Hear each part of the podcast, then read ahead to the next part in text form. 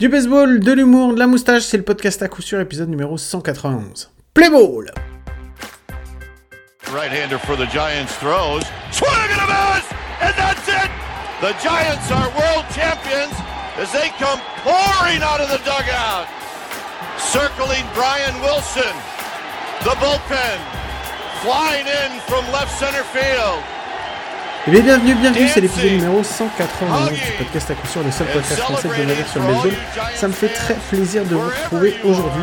Euh, quand je vous disais la semaine dernière que à partir d'un moment ça allait s'énerver, ben voilà, ça y est, ça s'est énervé. On a eu droit à, beaucoup, beaucoup, beaucoup de mouvements.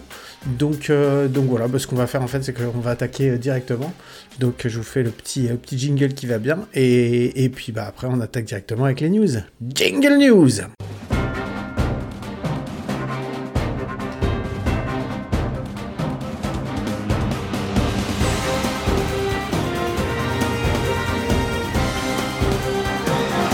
Allez, on va commencer avec les petites news. Euh, petites news qui ont commencé. Il y a eu des petits, euh, des petits trades. Alors, on avait parlé euh, la semaine dernière de euh, d'Atlanta qui avait euh, récupéré Kalenic. Et il y avait quelque chose quand même. C'était quasiment sûr qu'ils allaient se séparer au moins de Marco Gonzalez, voire peut-être d'Evan White pour garder, garder Kalenic. Ben, ils se sont débarrassés des deux. Le 5 décembre, c'est Marco Gonzalez plus des cash consideration qui s'en va à Pittsburgh pour un, un PTBNL, Player to be named later. Donc un, joueur qu'ils vont récupérer après par la suite. Le 8 décembre, c'est Evan White qui accompagné de Tyler Thomas, un, reliever, s'en va aux Angels pour Max Tassi, un catcher, et David Fletcher, infielder. Euh, David Fletcher qui est quand même Gold, Glove deux fois Gold Glove en infield. Euh, alors David Fletcher, je peux comprendre parce que c'est toujours une bonne, une bonne addition, euh, une bonne addition au niveau de ton infield. Max Tassi, par contre, enfin, ça avait pas de sens euh, puisqu'ils ont déjà Murphy, euh, Murphy et, et Darno qu'ils avaient signé. Euh, donc pas trop de place. Et bah, bah non, c'était juste parce que je pense que Fletcher les intéressait c'était surtout se débarrasser d'Evan White qui les intéressait aussi. Donc le 9 décembre, ils ont euh, revendu, enfin revendu, ils ont laissé partir Max Tassi et 6,26 millions de dollars quand même euh, à Chicago White Sox pour un joueur nommé plus tard, un PTBNL, Player to be named later. Donc voilà, Atlanta qui a, qui a quand même fait des, des beaux moves pour se retrouver finalement euh, qui avait débarrassé les Mariners de joueurs dont ils ne voulaient pas et qui, dans les... qui avaient réussi à récupérer Kalenic dedans. Euh, bah voilà, euh, avec un petit tour, euh, trois petits tours de passe-passe en quatre jours. Et ben, il se retrouve maintenant plus quasiment qu'avec Kelenic, David Fletcher, un infielder pour, euh, qui va leur permettre de faire de la, de la profondeur de banc, et, euh, et deux joueurs qui doivent récupérer encore par la suite à Pittsburgh et chez les White Sox. Donc, euh, donc voilà. Euh, Arizona, les D-backs qui, eux, avaient manqué aussi, eux, de profondeur, mais eux, dans la rotation, euh, ça avait été plutôt flagrant euh, pendant, la, pendant les World Series, puisque c'est vraiment leur manque de pitching qui leur a entre autres, entre autres, mais c'est quand même le manque de pitching qui leur a coûté, qui leur a coûté en fait cette, cette, cette défaite. Donc les Arizona, les D-backs qui signent Eduardo Rodriguez, euh, pour un contrat de 4 ans. Euh, Eduardo Rodriguez qui, euh, qui était pitcher chez les Tigers, euh, qui était free agent et qui va finalement aller rejoindre l'équipe d'Arizona. Cincinnati, les Reds, qui eux ont signé un, un petit vétéran, Reimer Candelario, à un contrat de 3 ans. Donc voilà, qui... Reimer Candelario un bon bâton, une défense plutôt plutôt correcte. Donc donc voilà, une belle une belle un, beau move, on va dire, de, de, Cincinnati. On a vu, on a vu Boston, Boston aussi, qui a fait un trade avec Saint-Louis, puisque euh, bah, Boston va récupérer euh, Taylor O'Neill. Euh, je crois que je me suis trompé. Je vous ai dit que c'était David Fletcher qui avait été Gold Glove, mais absolument pas. C'est dans cette news-là qu'il intervient le, le, Gold Glove. C'est Tyler O'Neill qui a été deux fois Gold Glove qui va aller à Boston, pendant que euh, Saint-Louis va recevoir de son côté Victor Santos, un starter, et Nick Robertson, un releveur. Euh, on le sait, Saint-Louis, ils ont besoin de, bah, ils ont besoin de bras parce qu'ils n'ont pas grand-chose. Euh, au niveau de la rotation, ils en ont un qui sort du lot, hum, ah, ils en ont d'autres, et ça va être plus compliqué. Donc euh, Saint-Louis qui a vraiment besoin de travailler là-dessus. voilà, donc ça c'était les petits les petites infos, euh, petites infos un peu tranquilles qu'il y avait eu. Euh, on a eu la Rule 5 Draft, la Rule 5 Draft également qui a eu lieu le, 6 décembre. Donc on en avait pas, j'en avais déjà parlé en fait les euh, les joueurs, les franchises devaient protéger leurs joueurs qui arrivaient en fin de contrat euh, de minor pour pouvoir euh, les bloquer euh, s'ils voulaient sur, leur, roster. Ceux qui n'avaient pas protégé allaient passer en Rule 5 Draft. donc voilà, elle, a eu lieu donc le 6 décembre. Il y a 10 joueurs qui ont été draftés, c'est faible pour une, pour une Rule 5 Draft, mais c'est parce que c'est la c'est la, la, comment s'appelle euh, La QV 2020. Et la QV 2020, on sait qu'elle euh, a été, euh, elle a été écourtée puisque c'était pendant le, pendant le Covid. Donc il n'y a que 10 players qui ont été draftés. sur les 10, il y a 8 pitchers. Et sur ces 8 pitchers, il y en a 3 qui viennent de New York et 2 de Boston. Retenez bien le nombre de pitchers qui venaient de New York, parce que je pense qu'on va en reparler un petit peu plus tard. Et donc dans les 10 joueurs draftés, il y a également deux infielders. Alors moi je savais qu'on pouvait, euh, qu'il y avait une, euh, une rule 5 draft pour, euh, pour les, minor leagueurs qui, qui avaient possibilité d'arriver dans les majors.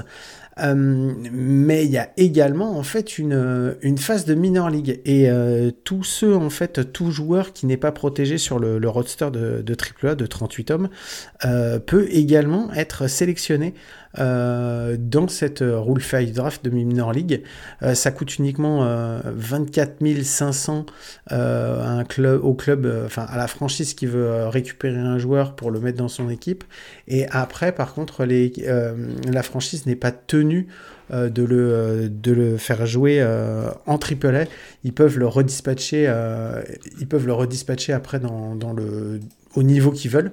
Donc, euh, donc voilà, bah, j'en avais pas parlé parce que celle-là, je la connaissais pas. J'ai découvert ça euh, en faisant, en faisant mon, préparant l'émission. Je me suis dit, bah je vais quand même en parler. Ça évitera de dire des, de répéter des conneries euh, à, à, foison la prochaine fois qu'on reparlera de la Rule 5 Draft. pourquoi j'ai dit que New York, ça, c'était important de le retenir, les Yankees? Eh ben, c'est parce que on va y venir. New York, les Yankees ont fait leur shopping. Ils ont fait un, gros shopping. Euh, ils avaient des besoins, notamment en outfield. Je pense qu'ils les ont remplis. Euh, puisque le 5 décembre, en fait, ils ont fait un trade avec Boston. Euh, donc, les Yankees récupèrent Alex Verdugo. Et en échange, ils laissent partir trois pitchers. Greg Weissert, un releveur. Et Richard Fitz et Nicolas Judis, qui sont deux starters.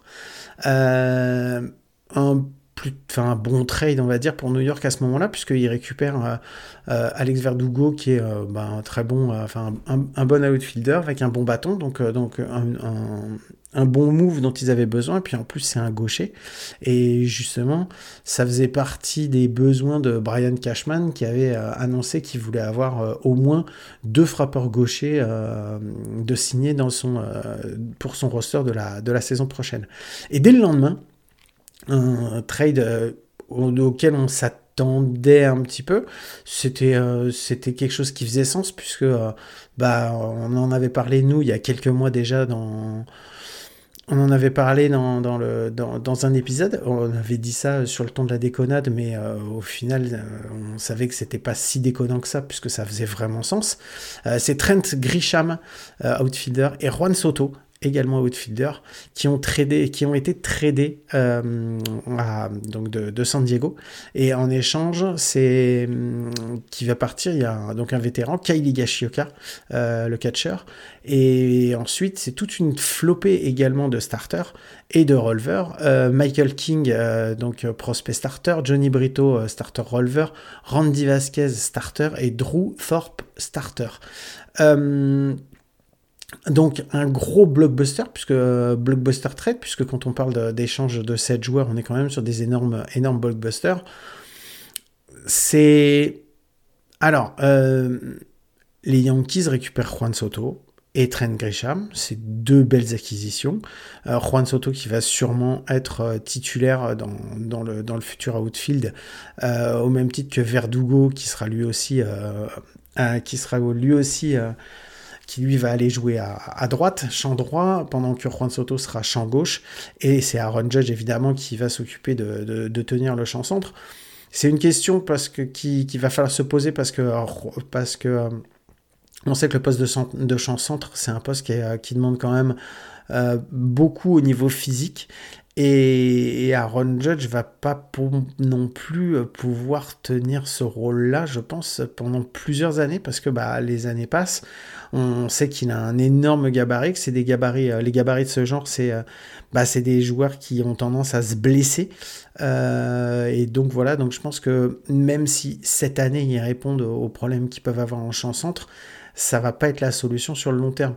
Ce qui me fait dire que ça sera pas non plus la solution sur le long terme, c'est que dans ce trade-là, euh, eh ben, New York ne récupère Juan Soto que pour une année, c'est-à-dire qu'ils vont l'avoir toute l'année. Et ensuite, après, s'ils veulent le garder, il va falloir qu'ils négocient à nouveau un contrat avec lui. Euh, et Juan Soto, ça va pas être un petit contrat et on sait qu'ils ont déjà des gros contrats euh, donc chez les Yankees. Alors même si d'avoir une forte masse salariale, c'est pas quelque chose qui leur fait peur et c'est quelque chose qui est plutôt dans leur gène. Euh, quand tu as dans ton outfield euh, Aaron Judge et Juan Soto, plus après en lanceur numéro 1, tu as Gerrit Cole, euh, et tu as d'autres encore gros contrats, ça va peut-être être compliqué, surtout que le, le coût en fait de, ce, de cet échange, il est déjà hyper important pour les, pour les Yankees cette année, puisque au-delà au-delà du, euh, du, du, fait qu'ils ont, euh, bah, qu'ils vont euh, rentrer de toute façon dans une, sûrement, ils vont devoir payer une luxury tax, puisque apparemment on fait, enfin, les, spécialistes euh, estiment, font une projection de leur futur euh, payroll aux alentours de 290 millions, et 290 millions, ça les amène déjà dans bah, la luxury tax, puisque tout ce qu'ils vont dépenser entre 237 et 257 millions, euh, ils vont devoir payer 50% de luxury tax. ensuite, pour de 257 à 277, ils vont payer 62% de luxury tax et de 77 à 297, 95% de luxury tax. Euh, au-delà de 297 millions, euh, on est taxé à 110% euh, sur chaque dollar qu'on dépense. Donc de toute façon, ça va leur coûter cher en pognon, ça c'est sûr. Et au-delà de ça, ce qui va leur coûter cher, c'est que si on fait bien le compte, ils ont perdu 4 euh, futurs starters euh, dans ce trade-là.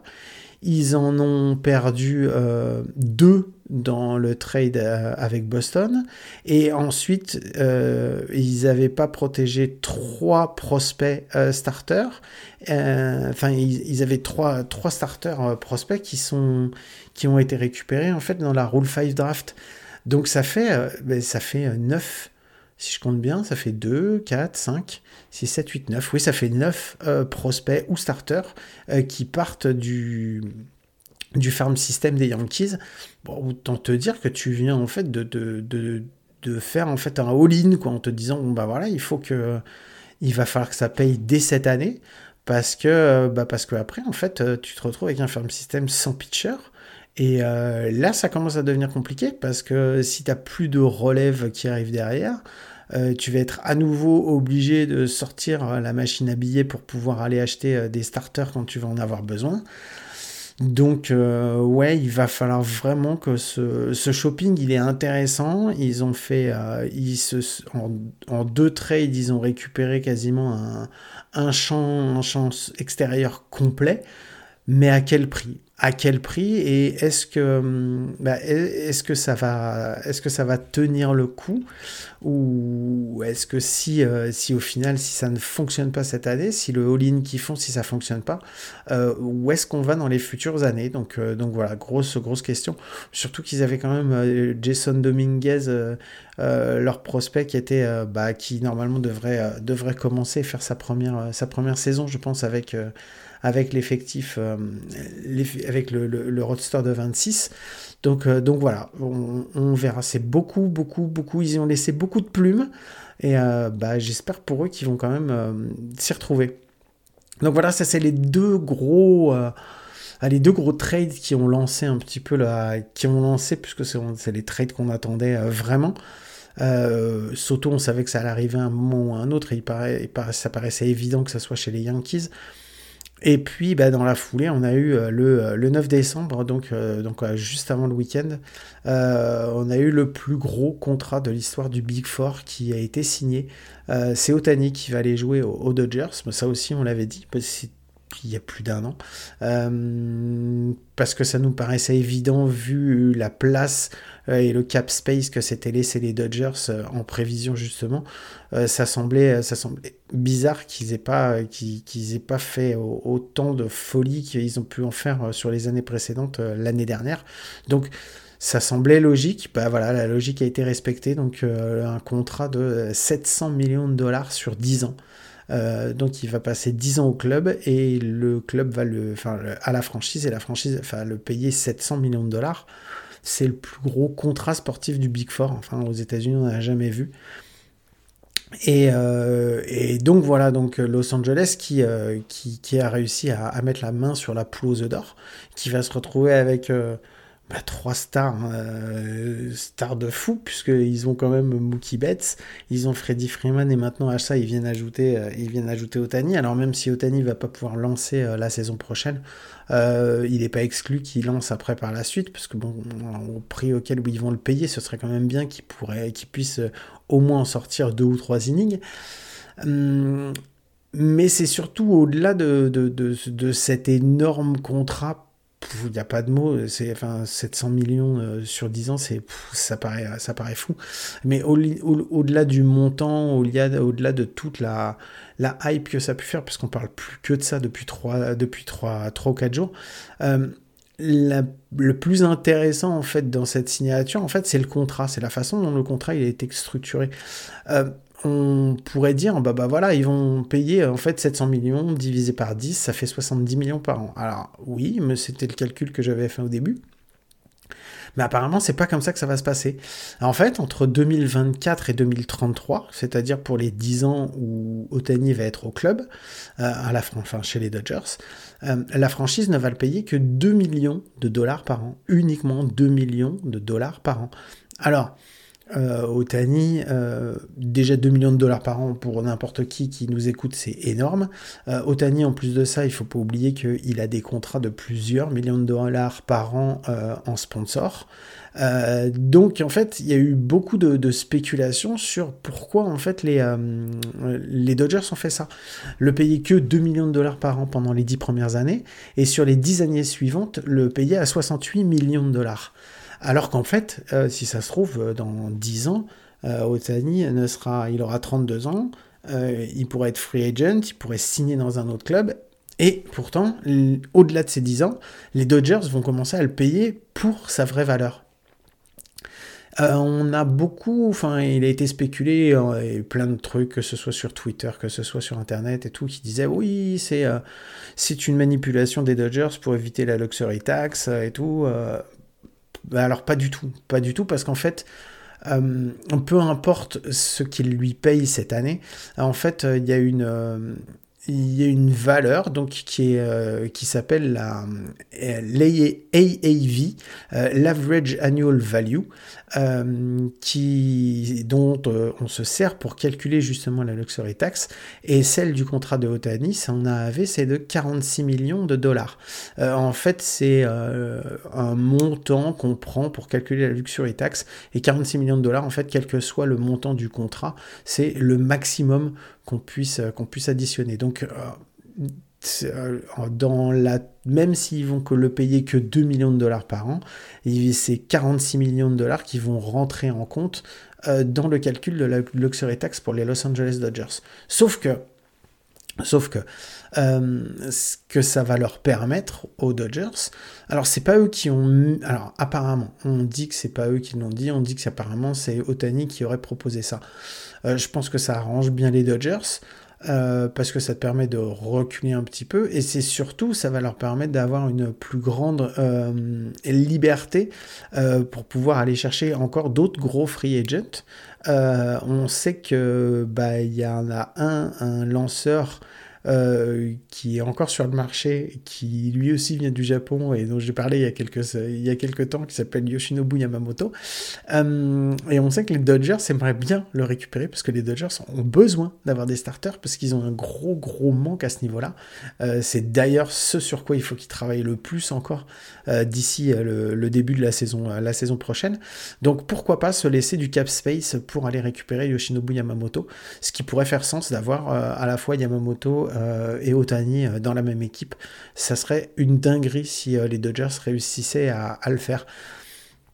Je reviens sur le, les 46 millions d'AAV en fait de l'average annual value. C'est un nouveau record en fait. De toute façon, c'est simple avec ce contrat de, Otani, c'est le contrat des records. Mais là, c'est un nouveau record puisque le, les plus gros AAV qu'il y avait en, en MLB jusque-là, c'était 43,3 millions de dollars pour Max Scherzer. Euh, l'année dernière et, 40 euh, millions de dollars pour Aaron Judge euh, l'année l'année précédente. Donc là, on est arrivé à un maximum, enfin, on est arrivé à un, nouveau record. record atteint puisque de toute façon c'est le maximum. Il a été, c'est ce qui c'est le, le, chiffre qui a été retenu dans le dans le CBA, le, le, le, bargaining agreement entre la MLBPA et la MLBA et la MLB.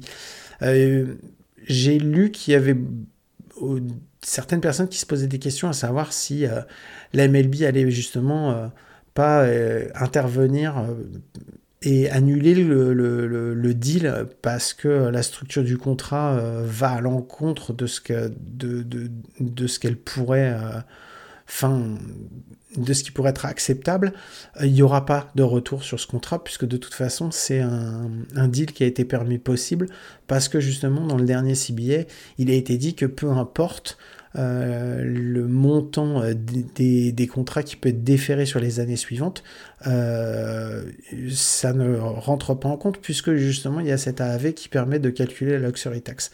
Donc bah voilà, quoi qu'il arrive, Otani, enfin quoi qu'il arrive, le contrat est signé, donc le contrat d'Otani pour le moment est pour les, pour les Dodgers.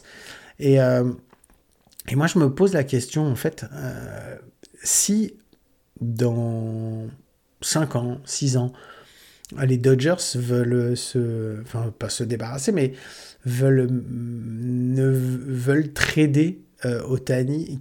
Est-ce qu'il y a un club qui va le prendre pour, si c'est dans 6 ans, on va dire, est-ce qu'il y a un club qui va le prendre encore pour une durée de 4 ans avec les à 2 millions de dollars par an, mais qu'est-ce qu'il en est de ces 68 millions par an qui y a encore dans les 10 ans qui suivent? Est-ce que est-ce que s'il y a un trade, est-ce que euh, bah, les Dodgers auront payé que, que 2 millions par an euh, pendant, pendant, toutes ces années? Et est-ce que c'est la franchise qui va le récupérer, qui va payer euh, donc les années restantes plus les 10 ans à 68 millions de dollars Ça, c'est la question que je me posais. Je ne savais pas comment, si tu fais un, trade, est-ce que... Est-ce que les Dodgers vont être obligés de payer bah, donc les, les, années à 68 millions qu'ils auront utilisées? S'ils utilisent euh, Otani pendant 5 ans avant de le trader, est-ce qu'ils vont devoir payer 5 fois 68 millions pour pouvoir ensuite le trader et après l'autre euh, l'autre franchise récupère l'intégralité du l'intégralité du, contrat ou est-ce que bah non bah les, Dodgers auront payé 10 millions pour euh, les 5 premières années de, de Otani et ensuite après bah, c'est le club chez qui s'ils arrivent à le trader c'est le club qui va le récupérer, qui va payer donc 2 millions par an pendant 5 ans, plus après 10 ans à 68 millions de dollars. Ah, c'est une bonne, c'est une question que je me pose. C'était la, vraiment, c'était, c'est un des trucs qui m'a, qui m'a, qui, m'est passé euh, par l'esprit euh, quand, euh, quand, quand j'ai vu ce, contrat. Donc, donc voilà. Bon, ben voilà, c'était les deux, enfin, c'était les grosses, grosses news. Il n'y a pas eu grand chose après. des petits trucs qui ont, qui ont, il y a eu d'autres trucs, j'ai sûrement pas parlé de tous les trades, mais moi je vais pas parler non plus de tous les trades, je pense que j'ai parlé de ceux euh, qui étaient les plus importants, et surtout des deux gros blockbusters. Qui vont euh, maintenant, à mon avis, euh, ouvrir en fait la porte, euh, la porte pour, pour les, la suite des trades parce que il reste quand même quelques, quelques bons frappeurs avec des, des futurs gros contrats comme Cody Bellinger qu'on attend aussi. Il y a Blake Snell qui est encore dans les starting blocks. J'ai parlé de, de, Yamamoto, mais il a encore rien signé. Il est encore en train de, de, de faire des investigations auprès de, plusieurs équipes avec plusieurs rendez-vous chez, chez plusieurs franchises. Donc, ça va encore bouger, il va y encore y avoir des trucs, mais euh, dans, à 4 jours d'intervalle d'avoir euh, euh, Soto et Otani pour tout ce qu'ils représentent et surtout des jeunes joueurs encore, partir, bah voilà, c'était c'était vraiment une grosse grosse semaine, donc donc voilà. Bah je vous propose qu'on va de passer à, la petite à la petite connerie, donc je vous mets le générique et on se retrouve juste après.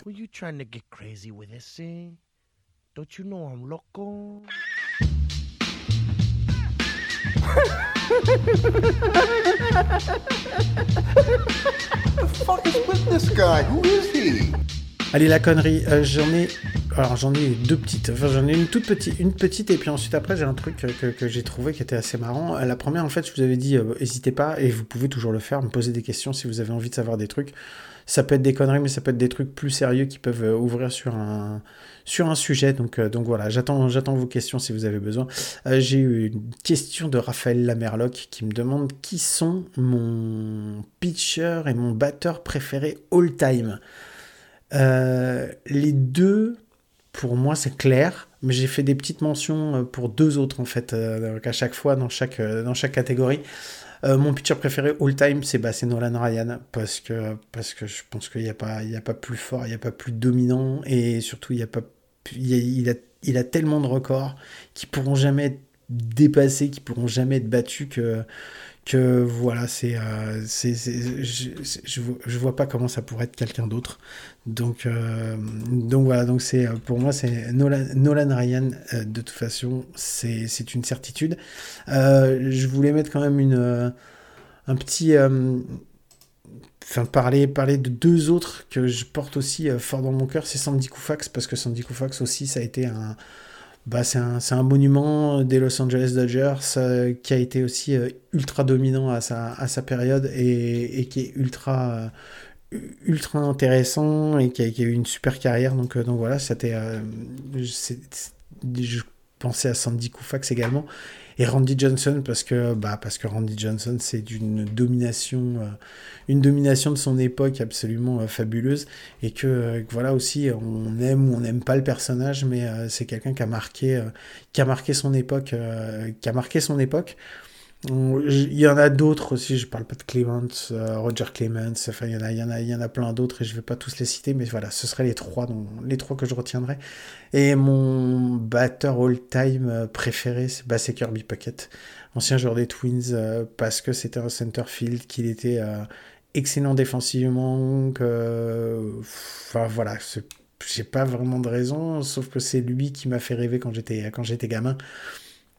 Et avec, euh, parce que c'est ma génération, j'étais jeune à cette époque-là. Et ensuite, bah, euh, après, euh, je peux pas ne pas parler de, de Ken Griffey Jr. parce que c'est sûrement le plus beau swing de toute l'histoire de la MLB. Et je peux pas non plus ne pas parler de Ted Williams parce que bah, Ted Williams, c'est sûrement, je pense, le plus grand frappeur et le meilleur frappeur qui ait eu dans toute l'histoire de la MLB. Euh, mais ce ne sont que mes propres avis et ça n'engage que moi. ensuite, dans cette petite connerie, j'avais envie... Euh, on était sur des gros contrats qui ont été signés et j'ai eu un truc qui m'a fait, euh, qui m'a fait marrer, j'avais envie de le proposer, de le partager avec vous. C'est sur les, les huit, enfin, il y a des, des, contrats qui ont été signés historiquement et euh, il y en a eu qui ont été avec des. Donc, on, a déjà parlé des contrats. Euh, je t'échange tel joueur contre 4 euh, tickets restaurants ou ce joueur-là contre contre un sac de balles. Enfin, on, en a déjà parlé. Et là, j'ai vu, il y a des contrats qui ont été faits. Et il y en a qui ont été signés avec des joueurs, avec des clauses un peu farfelues. Il y en a quatre, surtout, que, que, que j'ai retenu. le premier, c'est Edgy Burnett.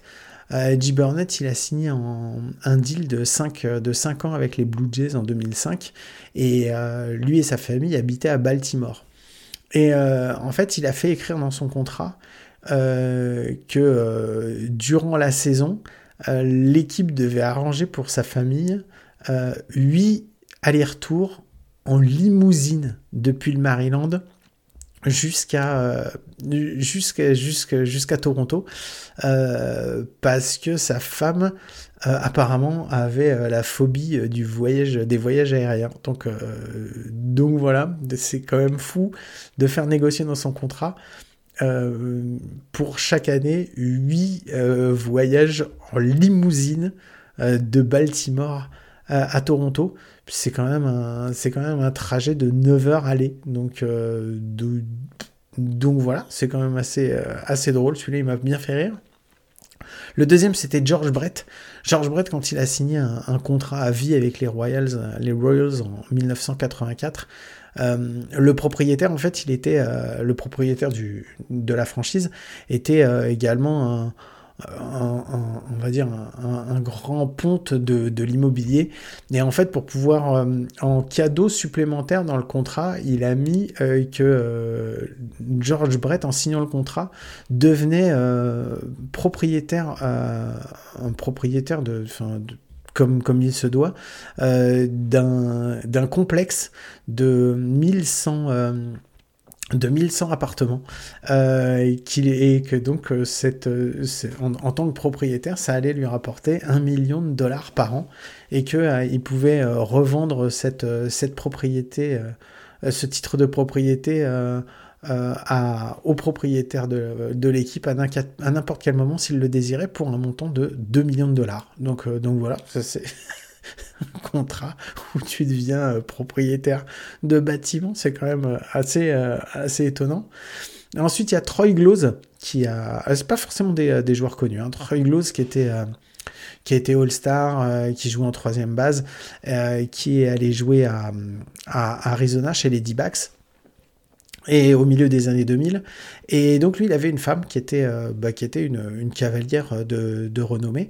Et en fait, euh, il, a fait marquer dans le contrat que euh, chaque année, l'équipe devait payer 75 000 dollars par an pour ses entraînements, ses leçons et une place dans une dans un dans un choral, enfin dans un dans, dans une, place dans un pour, pour, pouvoir garder son cheval euh, à l'abri. Donc, euh, donc voilà. Et en fait, quand il a été tradé ensuite aux Blue Jays, euh, eh ben, euh, il a fait à nouveau noter dans son contrat ceci. Et les Blue Jays, en fait, devaient cette fois-ci donner 325 millions, 325 000 dollars par an pour que la, la femme de, de Klaus puisse continuer à, à garder son à garder le, cheval dans l'écurie en Arizona. Donc voilà, c'était c'était un truc encore particulier. Et le dernier, c'est un truc un peu, quand, on le lit, c'est un peu, un peu taré.